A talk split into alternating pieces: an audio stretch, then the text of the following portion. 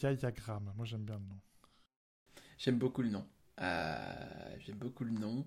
Et tu sais, c'est ce qui. Quand j'étais chez Apple et que je faisais mes petits ateliers de formation, euh, et que euh, généralement c'était des, des, des, vieilles personnes qui venaient, tu vois, des personnes âgées. Parce que déjà en journée, les gens qui ont un travail peuvent pas venir, petit 1. Mmh. Et petit 2, parce que c'est les seuls qui ont envie d'apprendre en fait. et ben ou alors qui, enfin, qui estiment qu'ils ont besoin d'apprendre. Tu vois ce que je veux dire? Qui, ont, qui, ont, qui estiment qu'ils doivent avoir une formation pour euh, utiliser leur, euh, leur outil. Qui savent qu'ils ne savent pas. C'est ça, qui ont cette humilité-là en fait.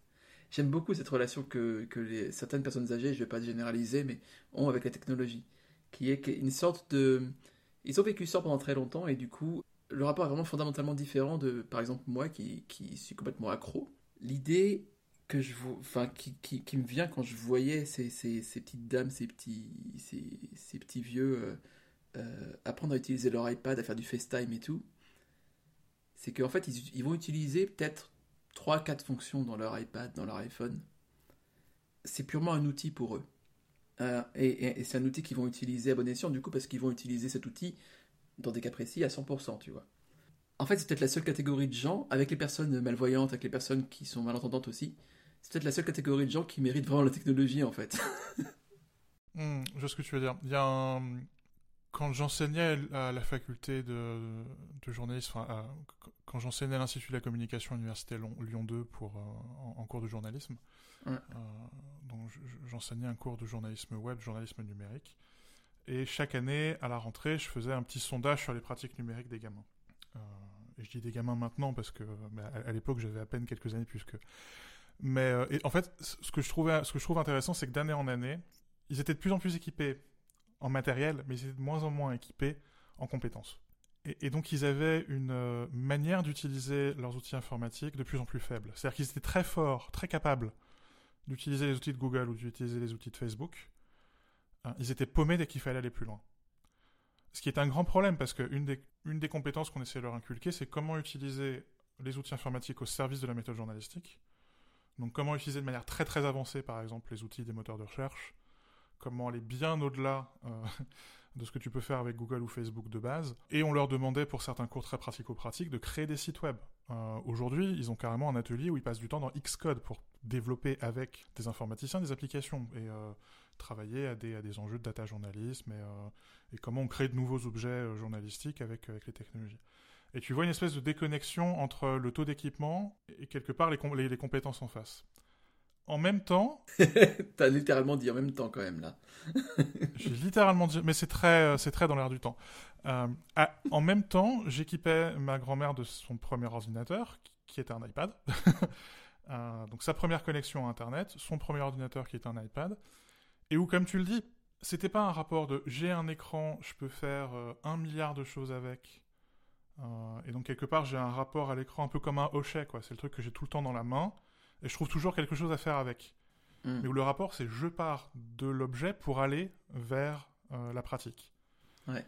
Et ma c'est l'inverse. C'est je vais vers la pratique, je me pose la question qu'est-ce que je dois faire? J'ai envie de lire, j'ai envie de regarder euh, une série, un film, la télé, j'ai envie de regarder la météo, j'ai envie d'appeler mon petit-fils.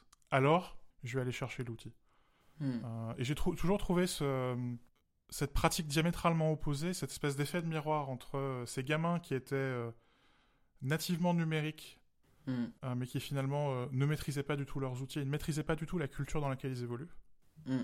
mais qui après ont tous les codes, enfin, c'est d'autres pratiques, hein, je ne veux pas dire qu'ils sont complètement nuls et qu'ils savent pas servir les outils informatiques, mais c'est complètement un autre rapport à, à l'outil informatique, et ma grand-mère, où c'est justement vraiment un rapport à l'outil, quoi, c'est, j'ai un boulon de 15, je prends une clé de 15, quoi.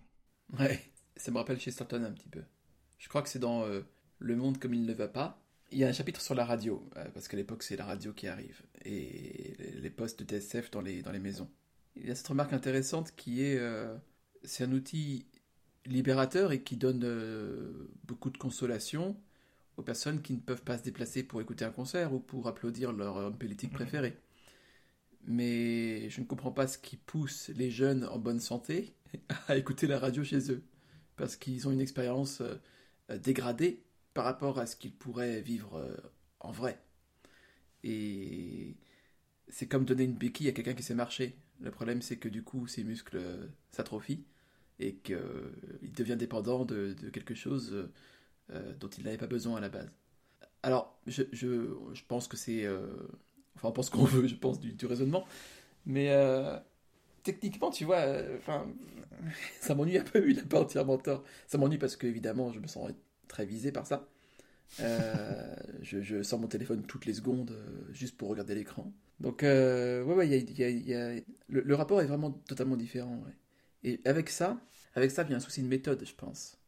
Parce que si ta méthode consiste à interroger c'est une sorte d'impasse, tu vois. Si ta méthode consiste à interroger un seul outil, Google ou Facebook ou ceci, cela, tu peux t'en sortir tant que ce contexte euh, existe. Si mm. tu as besoin d'appliquer ta méthode ailleurs euh, et d'être plus créatif, du coup, d'avoir une méthode qui est beaucoup plus abstraite mais aussi euh, adaptable à tous les environnements possibles, bah, là c'est plus compliqué. Ouais. Il y a un énorme problème de réflexivité. Que les gens savent utiliser un outil, mais les gens ne se posent pas la question de qu'est-ce que cet outil? Qu'est-ce que cet outil fait à ce que je fais? Encore une fois, l'outil n'a pas de volonté propre, mais quand tu utilises une fourchette pour creuser un trou, c'est pas exactement pareil que quand tu utilises une pelle. Et donc, qu'est-ce que ça fait à ce que tu es en train de faire? Euh, Et comment ce que je suis en train d'apprendre, comment ma pratique de l'outil peut être transposée à un autre outil? Hmm. euh, Il y a un vrai grand problème de, de réflexivité chez euh, la, génération qu'on appelle la génération des, natifs numériques. Hmm. je ne sais pas comment la résoudre autrement que par de la pédagogie bête et méchante, mais, mais ouais, c'est un véritable souci. Ouais, c'est ça, c'est un peu une impasse. c'est compliqué. et, ou en même, en même temps, ça leur ouvre des portes énormes parce que tu peux pas dire que euh, avoir un téléphone dans sa poche qui est connecté à Wikipédia, c'est-à-dire avoir non seulement ton propre cerveau, mais en plus, euh, non pas une béquille, mais euh, l'intégralité des connaissances humaines des 60 derniers siècles résumées en quelques gigaoctets, c'est quand même pas mal. Et c'est pas juste une béquille, pour reprendre l'expression chez Chesterton. Entièrement d'accord, mais, mais je pense que la béquille revient en scène quand euh, justement on reprend cette question de la méthode. Si tu ouvres une porte mais que tu restes sur le seuil, ça sera pas grand chose, tu vois. Il faut donc euh, on est très métaphorique aujourd'hui, j'ai l'impression. mais euh, ouais, c'est ça qui m'interroge, c'est dans quelle mesure. Enfin, évidemment, il y a toujours des cas, je pense, et j'en suis persuadé d'ailleurs où la vois, dans mon cas, la, la, technologie m'aide quand même à faire de la musique, par exemple. Sans ça, j'aurais jamais fait de la musique comme j'en fais actuellement. Euh, c'est GarageBand qui m'a vraiment euh, initié à ça, en fait. Mm, mm, mm. On n'avait pas de piano à la maison, on n'avait pas ce genre de choses, et euh, j'avais pas jamais pris de cours. Et l'envie et le goût est venu, est venu avec ça. Et ça crée des petits miracles aussi, des, ça crée des occasions, quoi. Mais sur le, je pense que c'est impossible de savoir sur le, le, grand the big picture, comment ça se passe Est-ce que c'est un frein ou est-ce que c'est euh, une bicyclette comme le voulait Mr. Jobs Dans quelques semaines, je vais aller faire euh, donner une formation à, à Rumilly dans un collège dans le cadre de la semaine de la presse et des médias à l'école. Hmm. Même chose, c'est quelque chose que je fais depuis plusieurs années et euh, depuis plusieurs années et on a un petit questionnaire qu'on fait circuler aux gamins. Donc c'est des gamins en, quatrième, en troisième. Même chose, pratique numérique, des choses comme ça. Et, ce que je trouve très intéressant, j'ai toujours cette, euh, cette idée euh, très socratique en tête, Socrate qui était euh, absolument contre le livre, parce qu'à partir du moment où c'est écrit, vous n'avez plus besoin de, vous souvenir de choses. Oui, super intéressant ça. Et c'était la même chose quand il y a eu l'invention de l'imprimerie, c'était la même chose quand il y a eu la radio, quand il y a eu la télé, on l'entend encore aujourd'hui sur Internet. C'est marrant parce qu'on utilise toujours le même argument qui est un argument socratique, ce qui prouve que c'est un mauvais argument à la fin. mais mauvais, mais toujours utilisé. Non, mais c'est le, truc, le truc qui est terrible.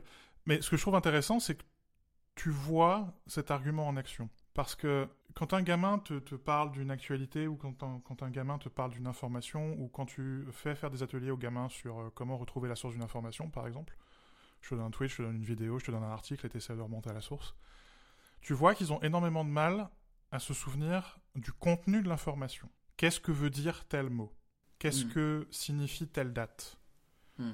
euh, Qui est telle personne? Hmm. Ça, ils ont énormément de mal.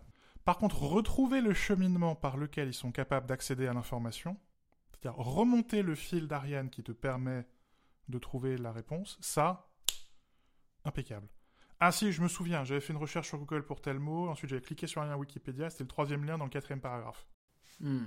Euh, et là, tu te dis, hmm, ah, c'est une nouvelle manière de, de, de, penser les choses, de te repérer dans l'information. C'est clairement une externalisation de la mémoire, une externalisation de la connaissance. Donc, quelque part, c'est des gamins qui peuvent pas marcher sans béquille. Ouais. Pour encore continuer sur cette métaphore. Euh, qu'est-ce qu'on qu'est-ce qu'on doit à Chesterton C'est quand même incroyable. Mais donc, c'est des gamins qui savent pas marcher sans béquille, mais bordel que ces béquilles sont puissantes. Hum, hum. Euh, parce que c'est des béquilles qui leur permettent d'aller beaucoup plus loin que moi, quoi. Oui, ils sautent avec. Euh, et, donc, c'est enfin, c'est le côté, le côté face de la pièce, quoi. Ces gamins, tu leur enlèves le téléphone, ils sont démunis face à une page blanche. Hum. de plus en plus. Euh, mais si tu fais page blanche plus smartphone, c'est les gamins les plus intelligents de la planète. Et leur expliquer la méthode, euh, ce qui moi est le cas, hein, j'essaie je, je de leur expliquer qu'est-ce que c'est que la méthode journalistique et comment on peut appliquer des éléments de la méthode journalistique à d'autres choses. Quand on parle des 5 W, euh, ça s'applique dans tous les domaines. Ça s'applique quand tu essaies de faire une stratégie marketing, ça, ça, ça- ça- ça s'applique quand tu essaies de comprendre comment fonctionne ton micro-ondes, etc., etc. Ça s'applique partout. Euh, la méthode, ils la comprennent bien. Et ça, ça marche. Euh, tu, ré- tu réussis à leur inculquer de la méthode. Et je pense que c'est ce qui est aujourd'hui le plus important. C'est euh, connaître des dates par cœur, connaître des, des informations précises. C'est très, très, très compliqué parce que justement, ça implique de mettre des choses, des informations dans ta tête et d'enlever tes béquilles. Inculquer des méthodes euh, et des méthodes pour retrouver ces informations et accéder à ces informations. Euh, c'est comme ça que tu les rattrapes et c'est comme ça que ça marche. C'est-à-dire, non pas seulement comment reposer sur tes béquilles, mais comment utiliser tes béquilles, voir comment construire tes béquilles. Hum, hum, hum. Euh, Et je crois que c'est important, hein, parce que euh, quand on est face à des outils comme les outils de Google ou de Facebook, euh, comprendre ce que ces outils font à ta pensée et euh, comprendre comment tu peux construire d'autres outils qui sont faits à ta pensée. On parlait des, ou- des outils d'écriture il y a quelques semaines, par exemple. Euh, ça, je pense que c'est important. Alors, bien entendu, je pense que le design a une part prépondérante là-dedans. On en a déjà parlé, tu vois, il y a quelques années, avec iOS, entre iOS et iOS 6, le- le- le- la- l'apparence des, des logiciels, euh, Mhm. des applications d'Apple, était, euh, enfin, rappelait beaucoup ce, le réel, quoi, le, fameux skeuomorphisme. C'est ça, je le dis bien? Euh, skeuomorphisme, ouais. Scu- Skio. ok. Quelque chose comme ça. On dirait un nom suédois un peu. Hmm. Et euh, aujourd'hui, c'est assez différent quand même. Il y a, il y a une, les éléments de langage sont différents sur les applications. Enfin, on sent qu'il y a quand même une homogénéité globale dans le design parce que on retrouve les mêmes couleurs un peu vives, un peu pop. On retrouve euh, les boutons qui font, euh, enfin les textes qui font boutons, ce genre de choses. Qu'est-ce que tu penses toi justement de cette évolution du design? Est-ce que tu penses que justement il s'adresse plus encore aujourd'hui à cette catégorie de personnes? Et euh, est-ce que tu vois ça comme quelque chose de positif? Vous avez, vous avez 4 heures. Vous avez 4 heures. Il y, a- il y a toujours du, il y a toujours des skeuomorphes, euh, parce que quand tu regardes les icônes, ce sont toujours des icônes qui font référence à des objets qui existent. Et, euh, et ce qui est marrant, c'est que malgré l'abandon du photoréalisme, malgré l'abandon des textures et euh, l'aplanissement de tout un tas de, de références graphiques, le rapport au monde réel reste super important pour comprendre les affordances.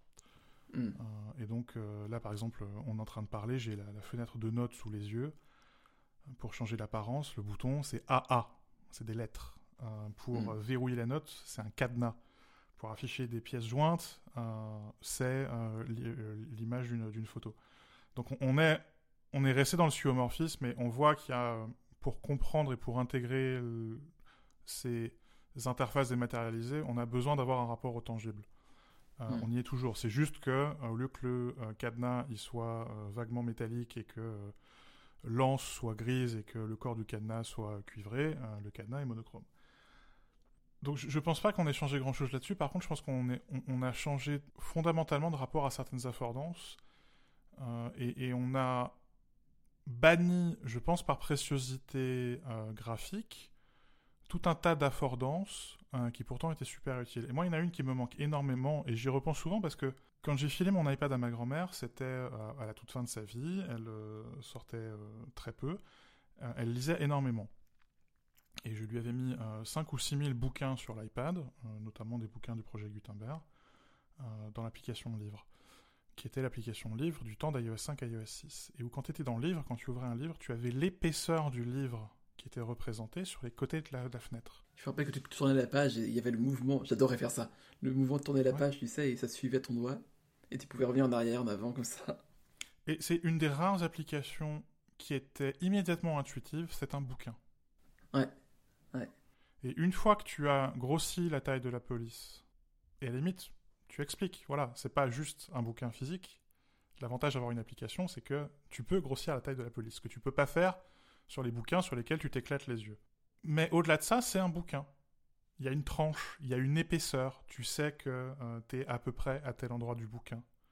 Si, à cause d'une fausse manip, tu perds ta page, c'est facile de retrouver ta page parce que tu te souviens, ah oui, j'étais relativement au début parce qu'à gauche, il y avait très peu de pages et à droite, il y avait beaucoup de pages. Vous pouvez même mettre un marque-page euh, visuel, il me semble. Mais même sans marque-page, en fait, il y avait une manière très analogique de retrouver ta position mm, à mm, quelques mm. pages près. Et ensuite, par tâtonnement, tu pouvais retrouver ta page précise. Aujourd'hui, c'est impossible.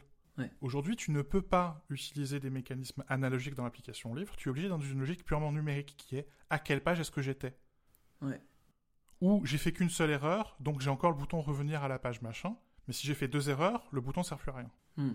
Et, donc, par préciosité, euh, et j'en veux, j'ai une dent contre Johnny Ive hein, sur ce, là-dessus. Hein. Par pure préciosité et, une vision euh, onaniste et, euh, et, perverse du minimalisme, parce que c'est l'inverse des dix principes de Dieter Rams, ce bordel.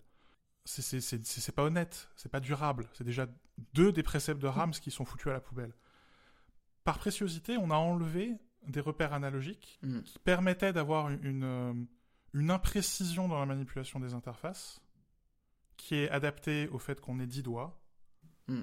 que parfois nos doigts ils ont de l'arthrose, qu'on a deux yeux, que parfois nos yeux ils voient mal. Mm. Euh, et donc qui faisait en sorte que les interfaces étaient euh, humaines, adaptées au fait qu'on est de chair et d'os, quoi. et on est maintenant des interfaces qui sont de, de qui pardonne de moins en moins l'erreur et qui de, pardonne de moins en moins l'imprécision. Oui, il y a côté un peu hostile presque. Ah, totalement, ouais. Presque. Ouais. Ouais, et toi, c'est marrant que tu dises ça. Ça me fait euh, depuis que tu parles de l'analogie, je pense à, à, Logic et à GarageBand. Et euh, c'est des applications qui font presque tâche. Et on sent que euh, Apple a un peu du mal à les intégrer en termes de design sur iOS et mm. sur, sur macOS. Parce que c'est des applications qui justement font beaucoup appel à ces notions d'analogique tous les potentiomètres, tu vois, par exemple, sont des boutons que tu peux tourner, bon, à la souris, certes, ou alors sinon au doigt, c'est à la remote et tout ça. Et euh, ce côté imprécision, tu le retrouves complètement, quoi. C'est, euh, c'est vraiment au pifomètre, entends le son, tu changes en fonction et tout ça. Et euh, il y a une vraie restitution de ce sentiment sur les synthétiseurs analogiques, de tourner la molette pour affiner le son et, et, avoir quelque chose de différent. Et je sais pas combien de temps ça va durer.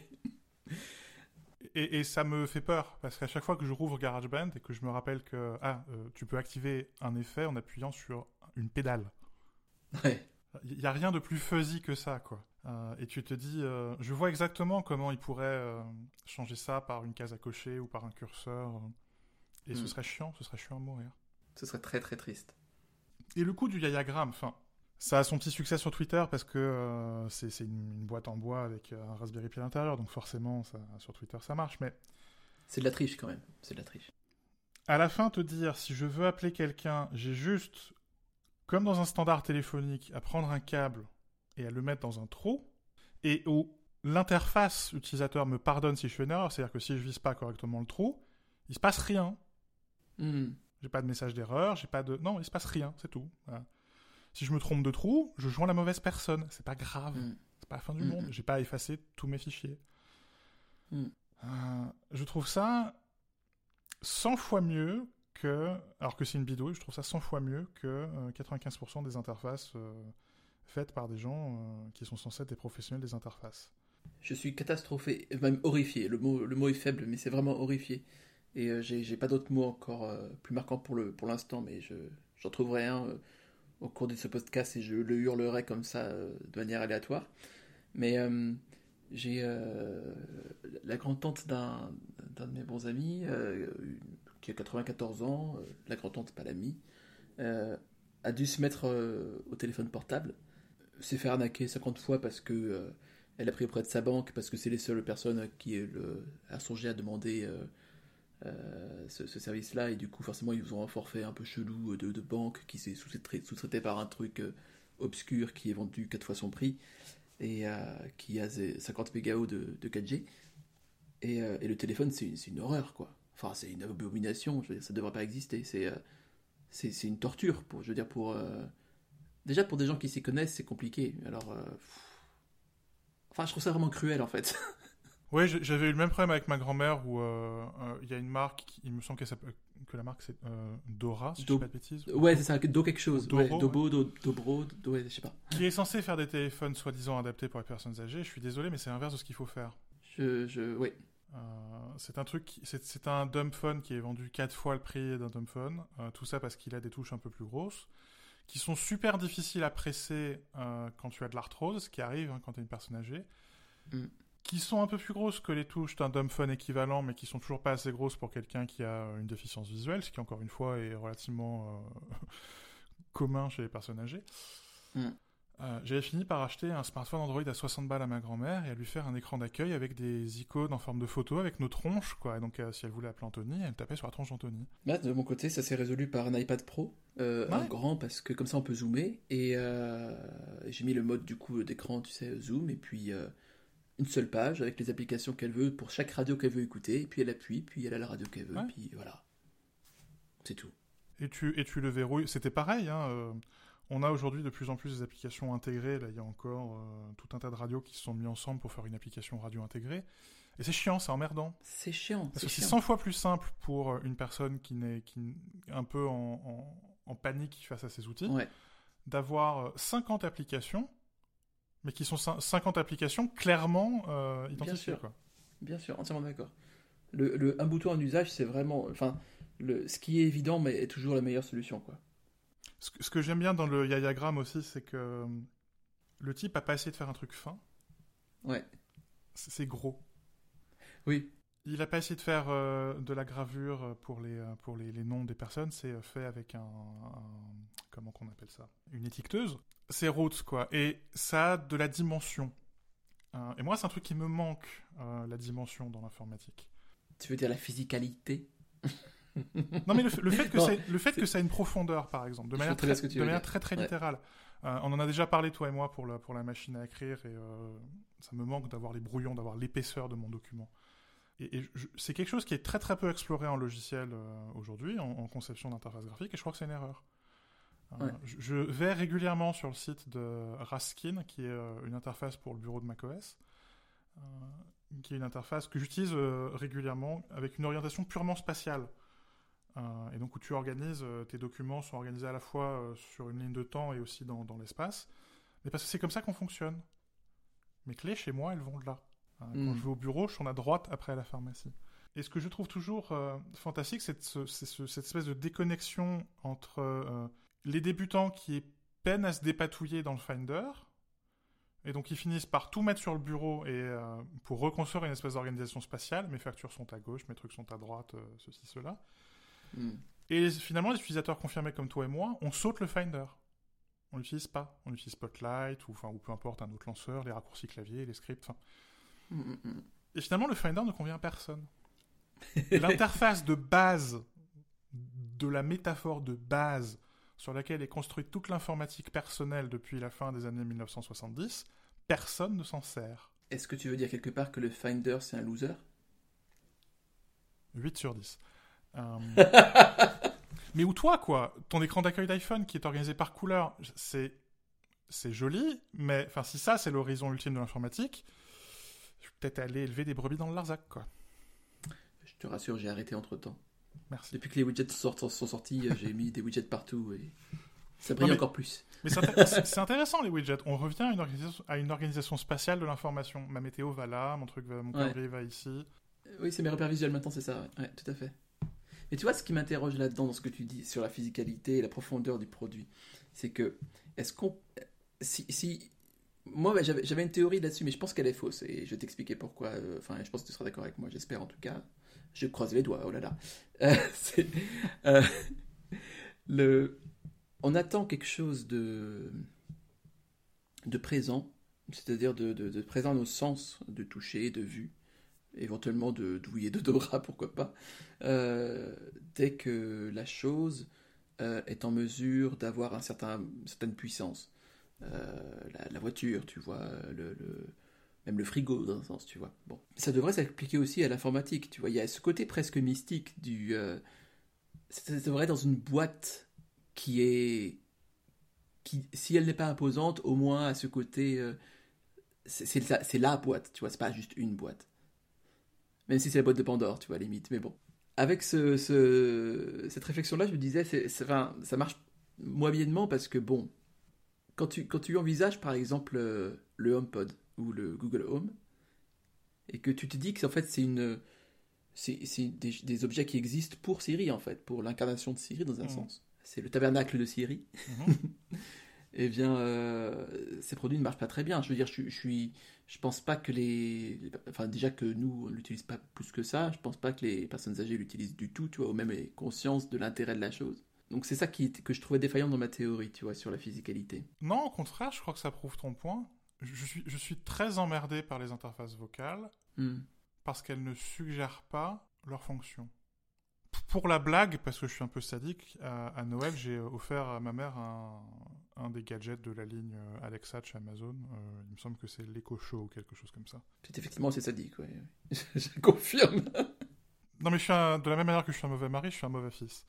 Mais parce que je veux, je veux voir comment une personne réputée normale utilise ce genre d'interface. Et, je, je, pense que ça va mal se passer. Et je, enfin, je reviens à la notion d'affordance, quoi, mais ces objets qui sont censés incarner un truc complètement incorporé, qui sont censés euh, être tangibles, quoi, le sont en fait très peu et ne suggèrent absolument pas leur fonctionnement. Qu'est-ce que je peux demander? Qu'est-ce que ça fait? Mmh. euh, Qu'est-ce que je peux casser? Mmh. Est-ce que je peux casser quelque chose? Mmh. Ce qui est quand même relativement euh, important dans l'établissement d'un lien de confiance entre toi et l'outil. À savoir jusqu'à où je peux aller avant de le casser. ou de moi me casser quelque chose. Est-ce que faut jamais faire confiance à un produit qu'on peut pas acheter par la fenêtre euh, Il me semble. Qui est complètement, qui est complètement apocryphe, mais, euh, mais, où je crois que c'est une des leçons les plus importantes qu'on qu'on puisse garder en tête. Et vraiment, ces interfaces m'emmerdent.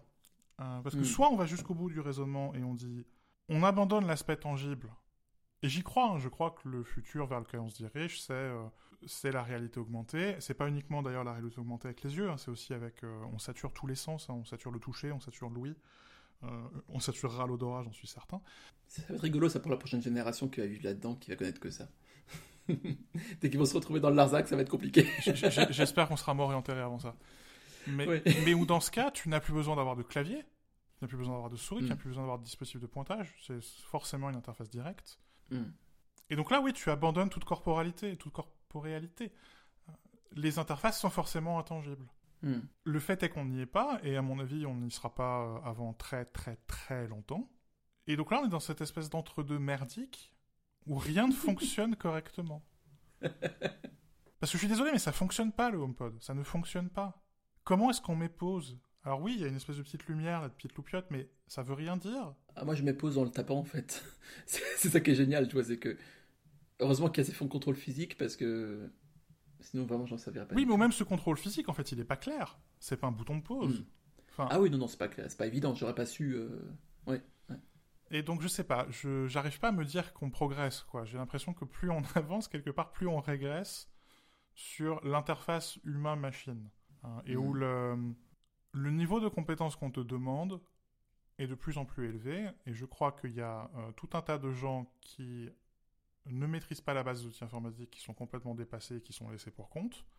Hmm. Euh, et qu'il y a tout un tas de gens qui, au contraire, euh, sont nés avec ces outils-là, qui ne connaîtront jamais, enfin, j'espère qu'ils le, le, connaîtront un jour, mais qui, pour le moment, ne connaissent pas euh, des interfaces humain-machine cohérentes, et qui s'attendent à être frustrés par des choses, et qui, du coup, inventent tout un tas de manœuvres pour résoudre ou pour pallier les déficiences de ces, de ces outils-là. Et je trouve ça encore une fois, quoi, si ça c'est l'horizon de l'informatique, apprendre, à des gamins comment pallier les bugs de macOS, d'iOS, du HomePod, de l'Apple TV, je vais aller me faire éleveur.